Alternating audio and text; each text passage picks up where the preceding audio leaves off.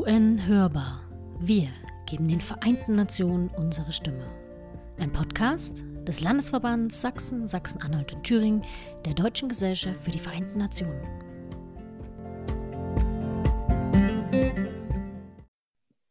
Die Corona-Krise ist Teil einer größeren Systemkrise, und zwar der Entfremdung zwischen Mensch und Natur. So äußerte sich kürzlich Dr. Kira Finke vom Potsdamer Institut für Klimafolgenforschung in der von der DGVN herausgegebenen Zeitschrift Vereinte Nationen. Während die Pandemie uns ja alle tagtäglich weiter beschäftigt, ist eine, ja wenn nicht sogar die relevante Folge der Entfremdung, die Klimakrise, deshalb aber nicht verschwunden. Sie ist nur in der Wahrnehmung nach hinten gerückt. In diesem Jahr blicken wir jedoch erneut auf extreme Wetterereignisse zurück, die uns eigentlich aufrütteln sollten. Tropische Stürme, Sturmfluten, Dürren, Waldbrände, um nur einige wenige zu nennen. Aktuell ist das Problem für einige von uns ganz weit weg. Ein Problem der Inselstaaten, beispielsweise Indonesien. Denken wir an den Regenwald, Südamerika, die kältesten Regionen der Erde, Sibirien. Ähnlich wie mit der Pandemie ist es auch schwierig, Menschen, die ja für diese Risiken zu sensibilisieren, die dennoch noch nicht direkt davon betroffen sind. Aber doch wird es uns alle zunehmend betreffen. Deshalb ist jetzt der beste Zeitpunkt, um auch über Klima und Nachhaltigkeit zu sprechen. Deshalb möchte ich mich in unserer heutigen Folge mit Dr. Martin Frick unterhalten. Er ist aktuell Stellvertreter der Sondergesandten Agnes Kalibata, des UN-Generalsekretärs für den UN Food Systems Summit 2021 und war zuvor im Sekretariat der Klimarahmenkonvention der Vereinten Nationen tätig.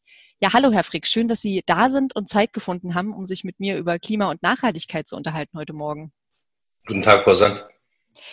Ähm, Sie haben ja bereits in vielen Bereichen der Vereinten Nationen gearbeitet. Vielleicht können Sie uns einfach ganz kurz mal einen Einblick geben und so erzählen, ja, was Sie Dank. bisher gemacht haben. Also wie Sie gesagt haben, ich bin jetzt die, der Stellvertreter von Frau Kalibata, ähm, Sondergesandte des Generalsekretärs für die Vorbereitung des Food System Summit. Aber ich mache Multilaterales seit 2005. Da bin ich damals noch als deutscher Diplomat nach New York gegangen und war da zuständig ähm, für Humanitäres und Menschenrechte im dritten Ausschuss, habe aber auch Sicherheitsrat gemacht, ähm, die thematischen Aufgaben, Frauen im, ähm, Frauen in bewaffneten Konflikten, Kindersoldaten und solche Aufgaben. Ich bin dann ähm, Januar 2007 nach Genf gekommen. Das war die zweite Hälfte des ersten Jahres der Verhandlungen zum Menschenrechtsrat. Ähm, dann unter deutscher EU-Präsidentschaft war ich der Koordinator der Europäischen Union für das Aufbauen des Menschenrechtsrats, was ja an sich schon sehr spannend war. Aber damals war es diese merkwürdige Situation, dass der Menschenrechtsrat sich seine eigene Konstitution gegeben hat und gleichzeitig schon thematische Resolutionen verhandelt hat. Und eine dieser Resolutionen war von den Malediven ähm, zum Thema Klimawandel und Menschenrechte. Und jetzt muss man sich zurückversetzen, 2007, vor 13 Jahren, da war das kein unmittelbar einleuchtendes Thema. Also Klimawandel war so ein Thema, das die Leute zwar bereits kannten, aber das emblematische Bild war der kleine Eisbär, der auf seiner Eisscholle sitzt, die langsam schmilzt. Und die Malediven haben damals im Menschenrechtsrat zum ersten Mal im ganzen UN-System deutlich den Punkt gemacht, dass sie gesagt haben, also hier geht's nicht um um ähm, Tiere und hier geht es nicht um irgendwelche Rand-Ökosystem-Probleme, sondern es geht ganz zentral um Menschen. Und während die Ärmsten und Verwundbarsten ähm, die Ersten sind, die die Auswirkungen spüren, ist es doch ein Menschheitsproblem. Und das hat mich sehr zum Nachdenken gebracht ähm, und hat also dann tatsächlich ähm, die nächsten 13 Jahre bis jetzt meiner Karriere wesentlich beeinflusst ich bin dann aus dem Auswärtigen Amt raus und habe damals gemeinsam ähm, gearbeitet mit Kofi Annan, der nach seiner Zeit als Generalsekretär ähm, ein Forum gegründet hat ähm, zum, zu humanitären Fragen. Da war ich als Programmdirektor und habe genau dieses Thema ähm, menschliches Gesicht des Klimawandels weitergetrieben. Und daraus kam dann, was heute sehr sehr ähm, präsent ist, diese Frage der Klimagerechtigkeit. Da habe ich mit ähm, Mary Robinson daran gearbeitet und als wir Kofi Annans Forum gemacht hat, hatten, war das Opening Panel, hatte den Titel Climate Justice in a Shared Global Ecosphere. Und da bin ich ein bisschen stolz drauf, denn ich glaube, wir waren die Ersten, die dieses Thema so gerahmt haben sozusagen, dass wir gesagt haben, das ist doch eine fundamentale Gerechtigkeitsfrage, dass diejenigen, die am wenigsten zum Klimawandel beigetragen haben, am meisten darunter leiden. Das gibt also neben dieser ganzen technischen Dimension, was zu tun ist im Klimawandel, eine ganz tiefe menschliche und moralische Dimension. Nun, ähm, nach, nach ähm, Kofi Annans Forum habe ich dann mit einem Klima-Think Tank in ähm, London gearbeitet, E3G, Third Generation Environmentalists. Ich habe immer gespottet und gesagt, das ist so ein bisschen der Klimageheimdienst, weil es eine kleine, aber sehr einflussreiche Truppe von Leuten ist, die also überall ihre Finger mit drin haben, wenn es um das Klimanarrative geht. Sehr erfolgreich. Ähm, bin dann zurück zum Auswärtigen Amt, war Botschafter in Bonn und hatte mich in dieser Funktion um die internationalen Organisationen in Deutschland gekümmert. Da gibt es viel mehr, als die Leute gemeinhin wissen. Wir haben über 60 internationale Organisationen hier, auch fantastische, aber wenig bekannte Organisationen. Ähm, wie EMBL zum Beispiel, das Europäische Mikrobiologielabor, ähm, das so etwas wie das CERN in Genf ist, aber eben für Life Sciences und Biologie und eben schwerpunktmäßig UNFCCC, die Klimakonvention in Bonn und die anderen Bonner Organisationen, die, die Wüstenkonvention, die Vereinten Nationen Universität und so weiter. Naja, und das habe ich zwei Jahre gemacht. Dann bin ich geheadhuntet worden, um ähm, Klimadirektor zu werden der FAO, also der Welternährungsorganisation in Rom habe das dann zweieinhalb Jahre gemacht und bin zurück nach Bonn, dieses Mal auf der anderen Seite des Zauns zu UNFCCC als deren Senior Director zuständig für die gesamte programmatische Arbeit von UNFCCC. Und da ich damals immer schon seit 2011, da hatte ich auch mitgeholfen, eine kleine NGO zu gründen, dieses Thema Ökosysteme, Ernährung und Klima so zentral empfunden habe und so wenig verstanden habe, dass wir uns zum Beispiel so an Flugverkehr festbeißen, aber nicht darüber sprechen, wie groß der Anteil der Ernährung eigentlich an dem Klimaproblem ist, ähm, bin ich also da den Kollegen mächtig auf die Nerven gegangen, weil ich immer gesagt habe, Ernährungssysteme, Ernährungssysteme, das ist wichtig. Und als dann der Generalsekretär diesen Gipfel ähm, ausgerufen hat, habe ich gedacht, das ist mein Ding und ähm, habe mit Frau Kalibata gesprochen äh, und habe dann diesen Job bekommen und das mache ich jetzt die nächsten Monate und ich hoffe, dass das auch in Deutschland sehr prominent ankommt, weil das ist wirklich ein tolles Thema. Das und Sie hatten mit Covid eröffnet, dass also alles verbindet von Gesundheit zu Klima, zu Biodiversität aber auch grundlegende Fragen der Fairness und der Entwicklung und der Verwirklichung der nachhaltigen Entwicklungsziele. Mhm. Dankeschön. Das war äh, ein sehr imposanter Einblick. Ähm, ich glaube, äh, an dem, was Sie gesagt haben, ist ja auch festzuhalten, dass es natürlich nicht nur einen Weg gibt, den wir gehen müssen, sondern es sind ja ganz viele Faktoren, die eine Rolle spielen, ne, um mit dem Klimawandel und ähm, ja. allen Herausforderungen, die damit einhergehen, irgendwie umzugehen. Und was im Rahmen der Klimarahmenkonvention, wenn wir darauf nochmal kurz irgendwie zu sprechen kommen können, was, was für Schritte wurden da gegangen? Also gab es da Vereinbarungen oder Sie haben von der kleinen Spezialeingriffstruppe im Vorfeld gesprochen. Gab es da auch irgendwie ja, jemanden, der, der wirklich Sachen durchsetzt und die, die Mitgliedstaaten so ein bisschen in die Pflicht nimmt? Oder wie, wie lief das da ab? Wie kann man sich das vorstellen? Also man muss sich zwei Sachen vorstellen. Das eine ist natürlich, dass die ganzen Klimaverhandlungen jahrelang geprägt wurden ähm, von der Aufgabe, und deswegen heißt die Konvention ja auch Klimarahmenkonvention, weil die ganze Aufgabe dieser Konvention ist es ja, ein rechtlich verbindliches Instrument zu schaffen für Klimawandel. Ähm, und dieses Instrument ist dann in Paris 2015 verabschiedet worden. Ähm, zwischenzeitlich ähm, mit dem Problem, dass die Vereinigten Staaten ausgetreten sind, aber kaum sind sie ausgetreten, kommen sie auch schon wieder zurück, ähm, was mich natürlich sehr freut. Ähm, wenn man sich aber jetzt anschaut, was denn in diesem Pariser Abkommen rechtlich verbindlich ist, dann ist das ehrlich gesagt nicht viel. Es ist die Pflicht, ähm, äh, National Determined Contributions, also nationale Klimapläne vorzulegen und das alle fünf Jahre äh, wieder zu tun und alle fünf Jahre bessere Klimapläne vorzulegen. Es kann also nur nach oben gehen. Ähm, das ist ein toller Mechanismus und das war tatsächlich, also unter Christiana Figueres, ein wirkliches Meisterstück, was sie da hingelegt hat ähm, und wirklich das Maximum, was zu erreichen war. Was aber Christiana wirklich verstanden hatte, ist, dass in dieser ganzen internationalen Welt das, was normativ erreicht werden kann, momentan nicht viel sein kann. Also ich habe immer gesagt, das Pariser Abkommen ist das Maximum Mögliche. Aber die wirkliche Kraft solcher Abkommen liegt ja in der Wahrnehmung der Leute. Man hat mit dem Zwei-Grad-Ziel einen Polarstern an den Himmel gesetzt und gesagt, also Leute, was immer wir tun, wir müssen unter zwei Grad bleiben.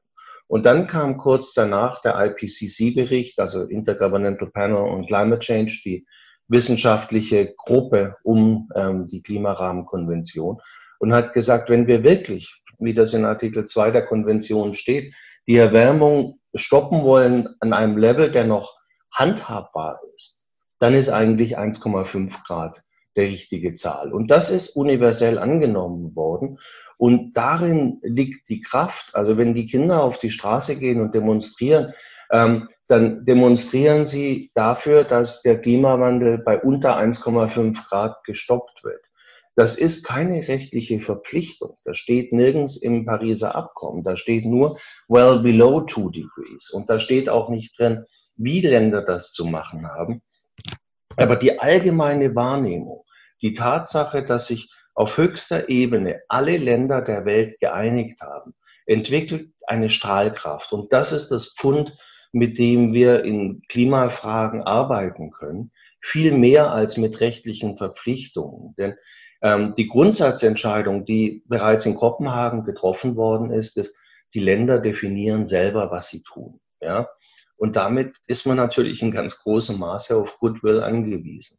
Mhm. Aber für mich ist immer das Faszinierende an internationalen Beziehungen, diese, diese äh, softe, also diese weiche normative Kraft, ja, die internationale Abkommen entfalten, einfach weil man sagt, wir haben hier einen Konsens der gesamten Welt. Hier sind über sieben Milliarden Menschen sich einig und das zählt. Ja. Und ob das jetzt im Einzelnen legal verpflichtend ist oder nicht, spielt nicht so sehr eine Rolle, wenn es denn passiert. Ja. Am Ende des Tages soll ja was passieren. Ja. ja.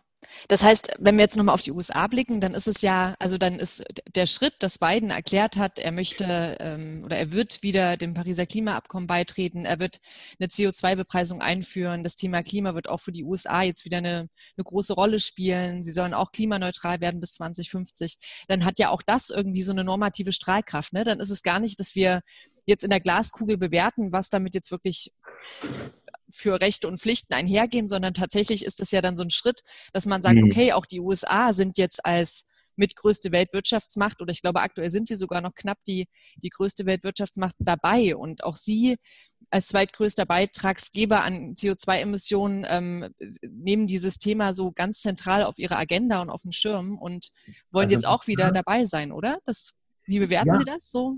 Bidens Engagement? Ich mal vorher ein. Also ich war in Marrakesch bei ähm, COP22, also bei der, zwei, bei der, beim Klimagipfel nach Paris. Und da platzte die Bombe, dass Donald Trump gewählt worden ist als amerikanischer Präsident. Und da gab es also dann schon lange Gesichter ähm, und man wusste nicht, wie es weitergeht. Ein Jahr später, und das war dann mein erstes, mein, mein, meine erste Klimarahmenkonvention, ähm, ja, das war dann mein erster Gipfel als UNFCCC-Mitarbeiter, hatten wir eine wirklich, ich glaube, völkerrechtlich ähm, komplett neue Situation. Wir hatten ein Land, das gesagt hat, also wir ziehen uns aus dem Abkommen zurück.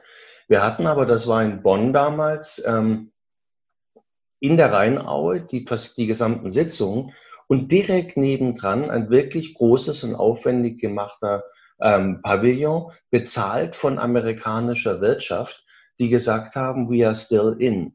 Das ist uns egal, ob unser Präsident sich zurückzieht. Wir Wirtschaftsvertreter fühlen uns nach wie vor an das Abkommen gebunden.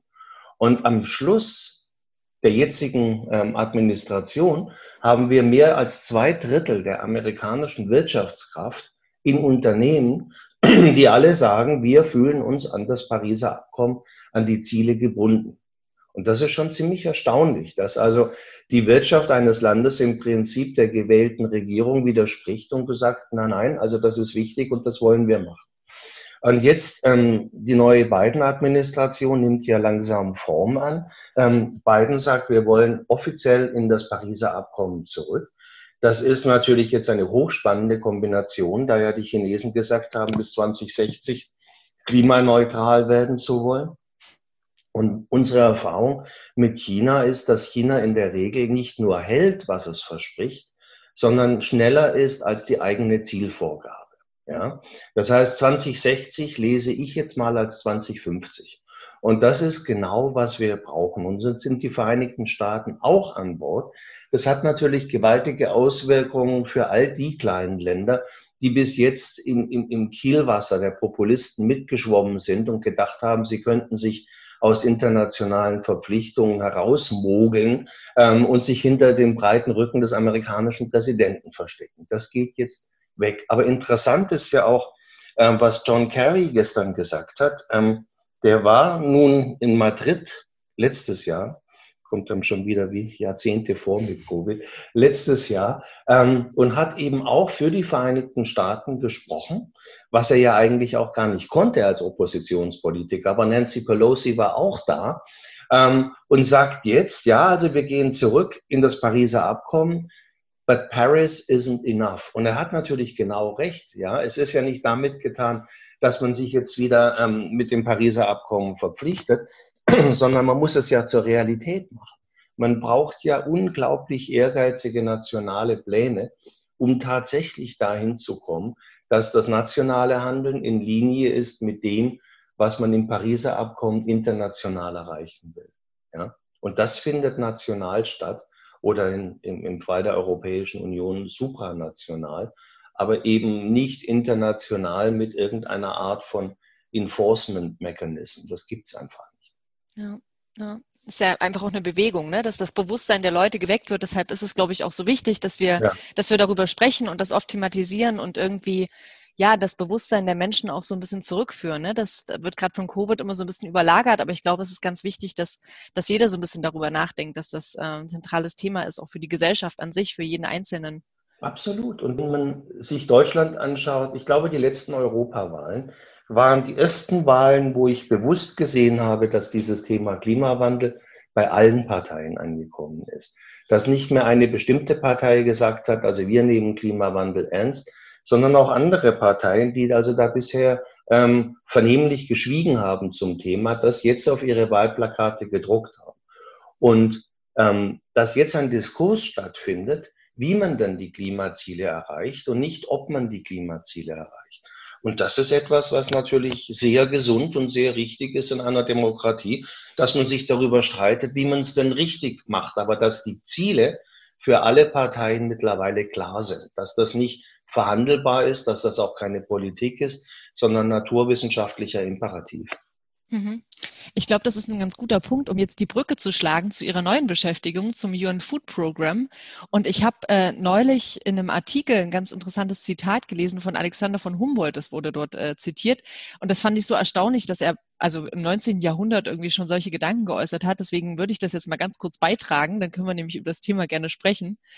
Ähm, er sagte, dass dieselbe Strecke Landes, welche als Wiese, das heißt als Viehfutter, zehn Menschen durch das Fleisch der darauf gemästeten Tiere aus zweiter Hand ernährt, vermag mit Hirse, Erbsen, Linsen und Gerste bebaut 100 Menschen zu erhalten und zu ernähren. Und irgendwie, wir wissen alle, der Hunger weltweit nimmt zu, aber auch unser, unser Lebensstil, also auch der Menschen, die nicht Hunger leiden, ähm, führt ja zu einem immensen Verlust an Biodiversität. Dessen Folge sind dann 30 Prozent der weltweiten Emissionen und hat ja damit auch maßgeblich Auswirkungen auf unser Klima. Also nicht nur, welches Auto fahre ich, wie bewege ich mich fort, fliege ich oder fahre ich Zug, sondern auch unser Essen spielt eine ganz große Rolle. Und ja, vielleicht können Sie ganz kurz da mal erzählen, ja. was so Ihre Motivation war, so eine Rolle jetzt einzunehmen und was der UN Food System Summit eigentlich so macht. Also ich bringe noch ein Zitat.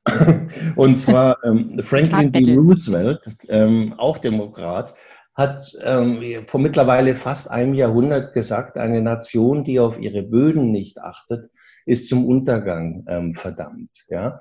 Und ich bringe das mal zusammen und es ist genau so, wie Sie es gerade gesagt haben. Diese Klimarahmenkonvention ist ja äh, so ein ganz merkwürdiger Prozess, wo man im Prinzip über Jahre hinaus sich eigentlich langsam an die zentralen Fragen angepirscht hat. Ja, das war ja zunächst ein Prozess, der von Umweltministern geleitet worden ist. Und wenn man sich erinnert, COP1 in Berlin ähm, 2005, geleitet von einer jungen, unbekannten Umweltministerin namens Angela Merkel, ähm, hat ja die Umweltminister zusammen und dann hat man über die Jahre gesagt, na ja, eigentlich ist das gar nicht so sehr nur ein Umweltthema, sondern es ist ein Energiethema. Also hat man dann die ganze erneuerbare Energienwelt eigentlich es geschaffen. Und relativ spät kamen die, die Wälder dazu, dass man verstanden hat, wie viel CO2 eigentlich in Wäldern gebunden sind. Das hat man dann so ein bisschen ähm, einseitig blind gemacht, indem man im Prinzip die Wälder von allem anderen isoliert hat. Ja?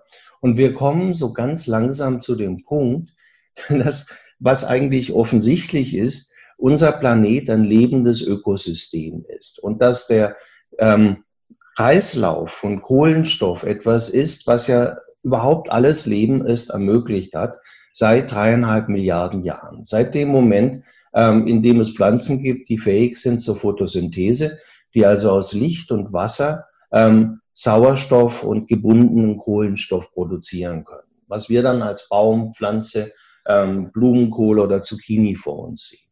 Nicht wahr? Ähm, und das einzige Problem ist, und das ist auch so oft in der Debatte falsch, dass Kohlenstoff ja gar kein Problem ist und CO2 ist ja auch kein Gift und kein Problem, sondern das Natürlichste, was es überhaupt gibt. Und während wir uns hier unterhalten, stoßen wir natürlich auch Kohlenstoff, Kohlendioxid aus. Es muss nur der Kreislauf in Ordnung sein.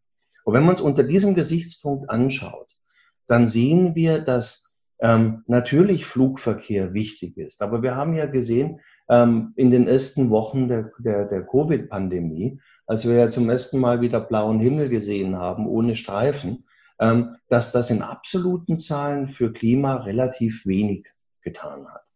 Denn die Leute sitzen nach wie vor in ihren Häusern, sie gucken auf ähm, ihre Laptops, die Strom verbrauchen, sie sind in geheizten Wohnungen, aber vor allem essen und trinken sie. Und die FAO, bei der ich ja war, sagt, na ja, also Landwirtschaft ist etwa 22 äh, Prozent des Problems. Das ist ja schon mal gewaltig. Wenn man aber Ernährung als System begreift, mit allem, was dazugehört, ja, das ist also der Bäcker, der morgens um vier in die Bäckerei fährt, der verbraucht ja Sprit, wenn er dahin geht.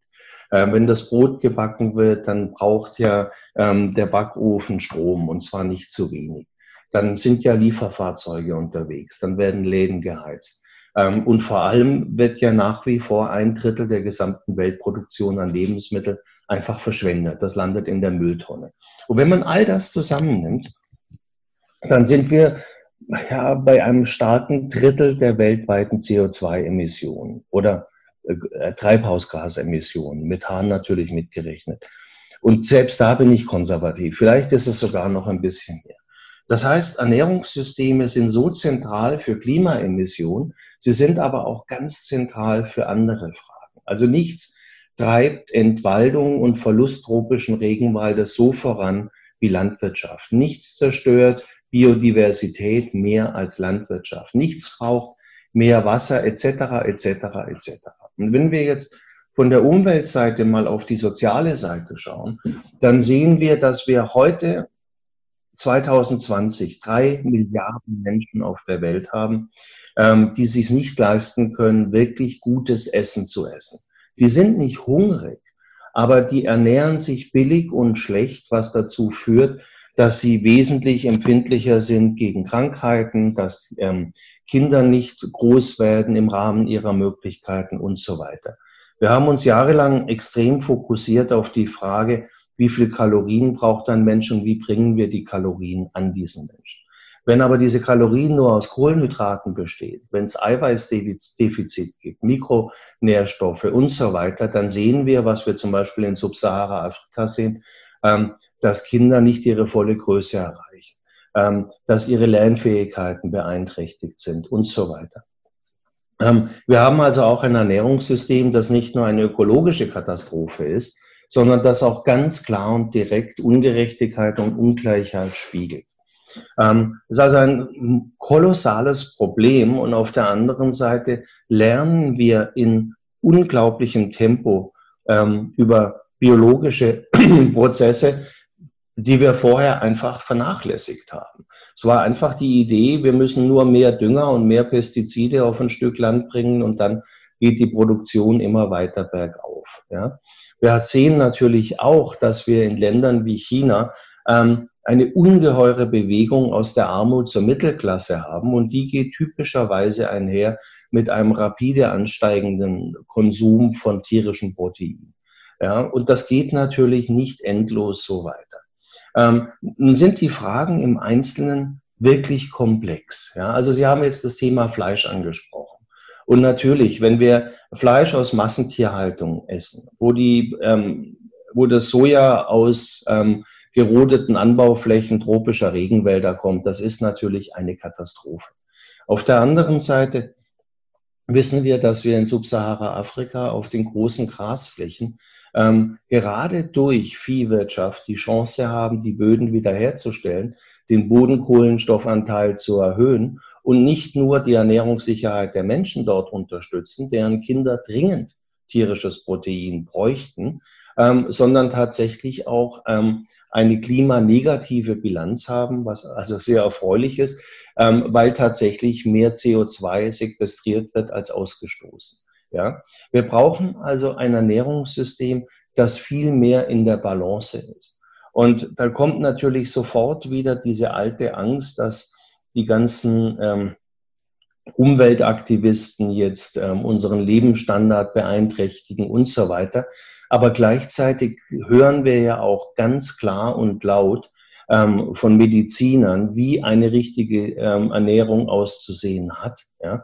Und da geht es nicht darum, ob man jetzt morgen vegan wird oder ähm, nie wieder Fleisch essen darf, sondern es geht einfach darum, dass man sich so ernährt, wie unser Körper nun mal das verlangt. Ja, dass wir die, die Maschine, die uns durchs Leben trägt, so pflegen, ähm, dass wir alt werden, dass wir nicht Diabetes bekommen, dass wir nicht ähm, zu dick werden und, und, und Übergewichtigkeit wird jetzt mittlerweile als eine andere Pandemie bezeichnet, weil wir mit industriellen äh, Fertigprodukten, die weit überzuckert, überfettet, übersalzen sind, ähm, mit einer Ernährung, die viel zu stark auf Kohlenhydrate fixiert sind, ähm, uns einfach selber auch keinen Gefallen tun.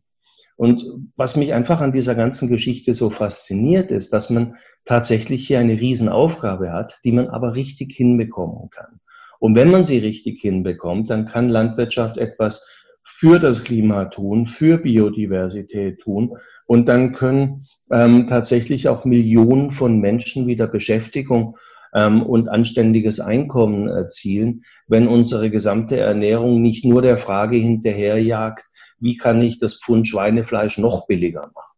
Ja, das, das ist ja, glaube ich, gerade auch in Deutschland, ne, hat sich das Konsumverhalten ja in den letzten Jahren auch ähm, deutlich gewandelt. Also man kann schon sagen, dass es gibt da den Trend zu mehr, ähm, ja, mehr regionaler Kost, mehr, mehr Bio, mehr ähm, ja, Bewusstsein einfach, ne, was man so zu sich nimmt. Und trotz dessen ist es, glaube ich, genau dieser Kreislauf, ne, den Sie angesprochen haben. Wir, wir bauen vielleicht ähm, hier jetzt kein Soja an, aber wir konsumieren oder wir, wir importieren das Soja, was in Brasilien angebaut wird. Ich glaube, das sind, ich habe das neulich gelesen, also es ist eine riesige Menge an, an, ähm, an Soja.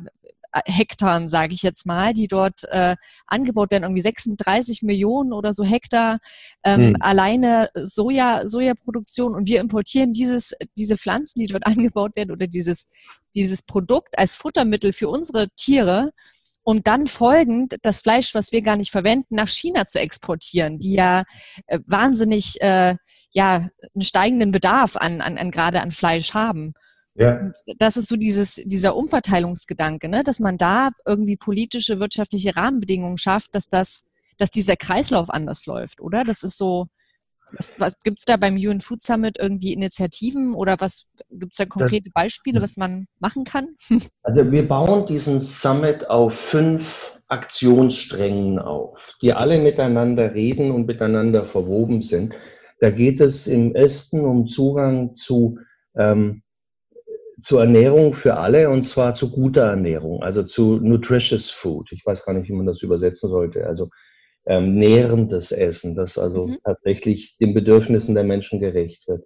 Aktionsstrang ähm, 2 ist Shift to Sustainable Consumption Pattern. Also schaut sich genau die, die, die Verbrauchsseite an. Nummer drei ist zu Produktion, die nature positive ist, die also beiträgt und nicht zerstört. Nummer vier geht über Livelihoods, also über Lebenseinkommen aus ähm, Ernährung. Und Nummer fünf geht um Resilienz und um, ähm, ja, um die ähm, Möglichkeit, Schocks abzufangen, wie wir ja zum Beispiel auch gesehen haben bei Covid. Covid hat ja tatsächlich verheerende Auswirkungen auf die Ernährungssysteme. Was aber interessant ist, das ist, das gibt, es gibt da keine einfachen Lösungen. Also zum Beispiel ähm, einfach Lebensmittelimporte zu stoppen, wäre für viele arme Länder absolut verheerend. Aber man muss sich Dinge sehr genau anschauen. Also ich war vor zwei Tagen in einem Webinar sehr, sehr faszinierend, wo ein Ernährungswissenschaftler zwei Paprika, rote Paprika hochgehoben hat, eine aus Spanien, eine aus den Niederlanden. Er hat gesagt, nun, die spanische Paprika hat ein Riesenproblem. Sie braucht viel Wasser und Wasser ist in Südspanien kostbar und selten und wird zum Teil aus Tiefbrunnen mit viel Energie gepumpt. Hm. Antwort, ähm, hier ist die Paprika aus den Niederlanden. Die Niederlanden haben nun alles, nur kein Wasserproblem. Die haben Wasser im Überfluss, aber dort wächst die Paprika im Gewächshaus und das Gewächshaus muss natürlich geheizt werden. Ja. Also was ist jetzt besser, die spanische oder die niederländische Paprika? Antwort, bin ich mehr daran interessiert, Wasser zu schützen oder bin ich mehr daran interessiert, Energie zu schützen? Ersetze ich die Paprika zum Beispiel durch eine Erdbeere, äh, ist, die, die, ist die Bilanz noch viel verheerender. Ähm, also in anderen Worten, es ist ziemlich kompliziert, wenn man genau hinschaut, weswegen wir das Ganze auch Ernährungssystemgipfel nennen, Food System Summit. Denn ähm, es geht eben auch darum, in, in vielen Ländern der Welt einfach das Bewusstsein mal zu schaffen, wie viel an diesen einfachen Tagesentscheidungen, was koche ich denn jetzt zum Mittagessen, hängt, ja, und wie viel man da richtig hinbekommen kann und wie viel man falsch hinbekommen kann. Und also wir sollten auf jeden Fall nicht zurück dafür, dass wir alle in der ähm, kalten Wohnung sitzen und Kartoffeln aus Brandenburg essen. Das muss nicht unbedingt sein, auch wenn die Kartoffeln aus Brandenburg natürlich wunderbar sind. Ich will da gar nichts dagegen sagen. Aber ähm, wenn man das Ganze ein bisschen bewusster macht und wenn wir nur in die Generation unserer Großeltern gehen, da gibt's noch das Wort vom Sonntagsbraten und der hieß einfach Sonntagsbraten, weil es am Montag eben keinen Braten gab. Ja, da war das etwas Besonderes. Und wenn wir uns in jeder Stadt in Deutschland umschauen, dann ist eigentlich jeder Schnellimbiss Fleisch basiert. Das ist ein Döner, das sind Burger, das sind Bratwürste, was immer. Es ist immer Fleisch. Und das kann ja eigentlich auch nicht richtig sein. Ähm, dass das überall so, so billig ist. Und letzter Satz, also wir haben in Deutschland ja eine ganz merkwürdige Situation. Ähm, wir sind das Land, das gemessen an dem Einkommen der Leute am wenigsten für Essen ausgibt. Also bei uns ist Essen unter drei Prozent des Haushaltseinkommens. Mieten sind in der Regel um die 50 Prozent. Und ich staune, wenn ich irgendwo hier zum Discounter gehe, um einzukaufen, da stehen dann 80.000 Euro Autos vor der Türe und innen drin wird dann also geschaut, ob das, wie gesagt, Schweinefleisch jetzt 10 Cent billiger oder teurer ist. Das, das sind einfach die falschen Prioritäten. Da darf man ruhig sich mal überlegen, ähm, was man einkauft, denn hinterher geht's ja auch in den eigenen Körper. Und vielleicht ist das ein bisschen wichtiger als das 2020er Modell des neuesten Autos zu fahren. Das macht einen nämlich auf Dauer auch nicht glücklich. Ich finde, das klingt nach einem wunderbaren Schlusswort tatsächlich. Ähm, ja, ich würde Ihnen ganz herzlich danken. Das äh, war ein sehr spannendes Gespräch, ein ganz toller Einblick und ich glaube, das äh, hat nicht nur mir, sondern auch den Zuhörern ganz viele neue Impulse gesetzt, ähm, was, was so ein bisschen wichtig ist und worüber man vielleicht einfach nachdenken sollte, auch wenn man sich sein Sonntagsbraten oder auch sein, sein Montagsgericht dann zubereitet. Und ja, liebe Zuhörer, ich würde sagen, Herrn Frick, vielen Dank für das äh, schöne Gespräch und den Zuhörern, ja, Das war die Folge der UN Hörbar zum Thema Klimaschutz und Nachhaltigkeit. Und wir freuen uns, wenn Sie das nächste Mal wieder reinhören. Tschüss. Vielen Dank.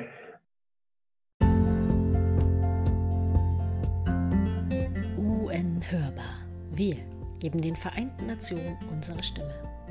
Dir hat gefallen, was du gehört hast? Möchtest kritiklos werden oder hast vielleicht sogar einen Wunsch für eine der nächsten Folgen? Dann schreib uns gern an podcast.dgvn-mitteldeutschland.de. Bis zum nächsten Mal, wenn wir die UN für euch wieder hörbar machen.